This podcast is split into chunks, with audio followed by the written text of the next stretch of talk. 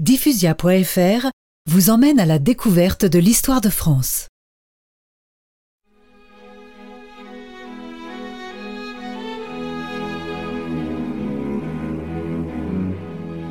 Malgré tous les pouvoirs qu'il détenait, sa situation de président ne le satisfaisait pas.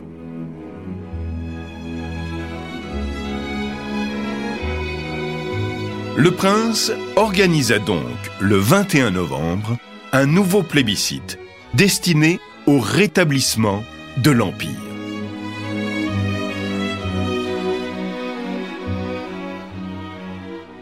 La réponse fut sans équivoque. 7 824 000 oui contre 253 000 non.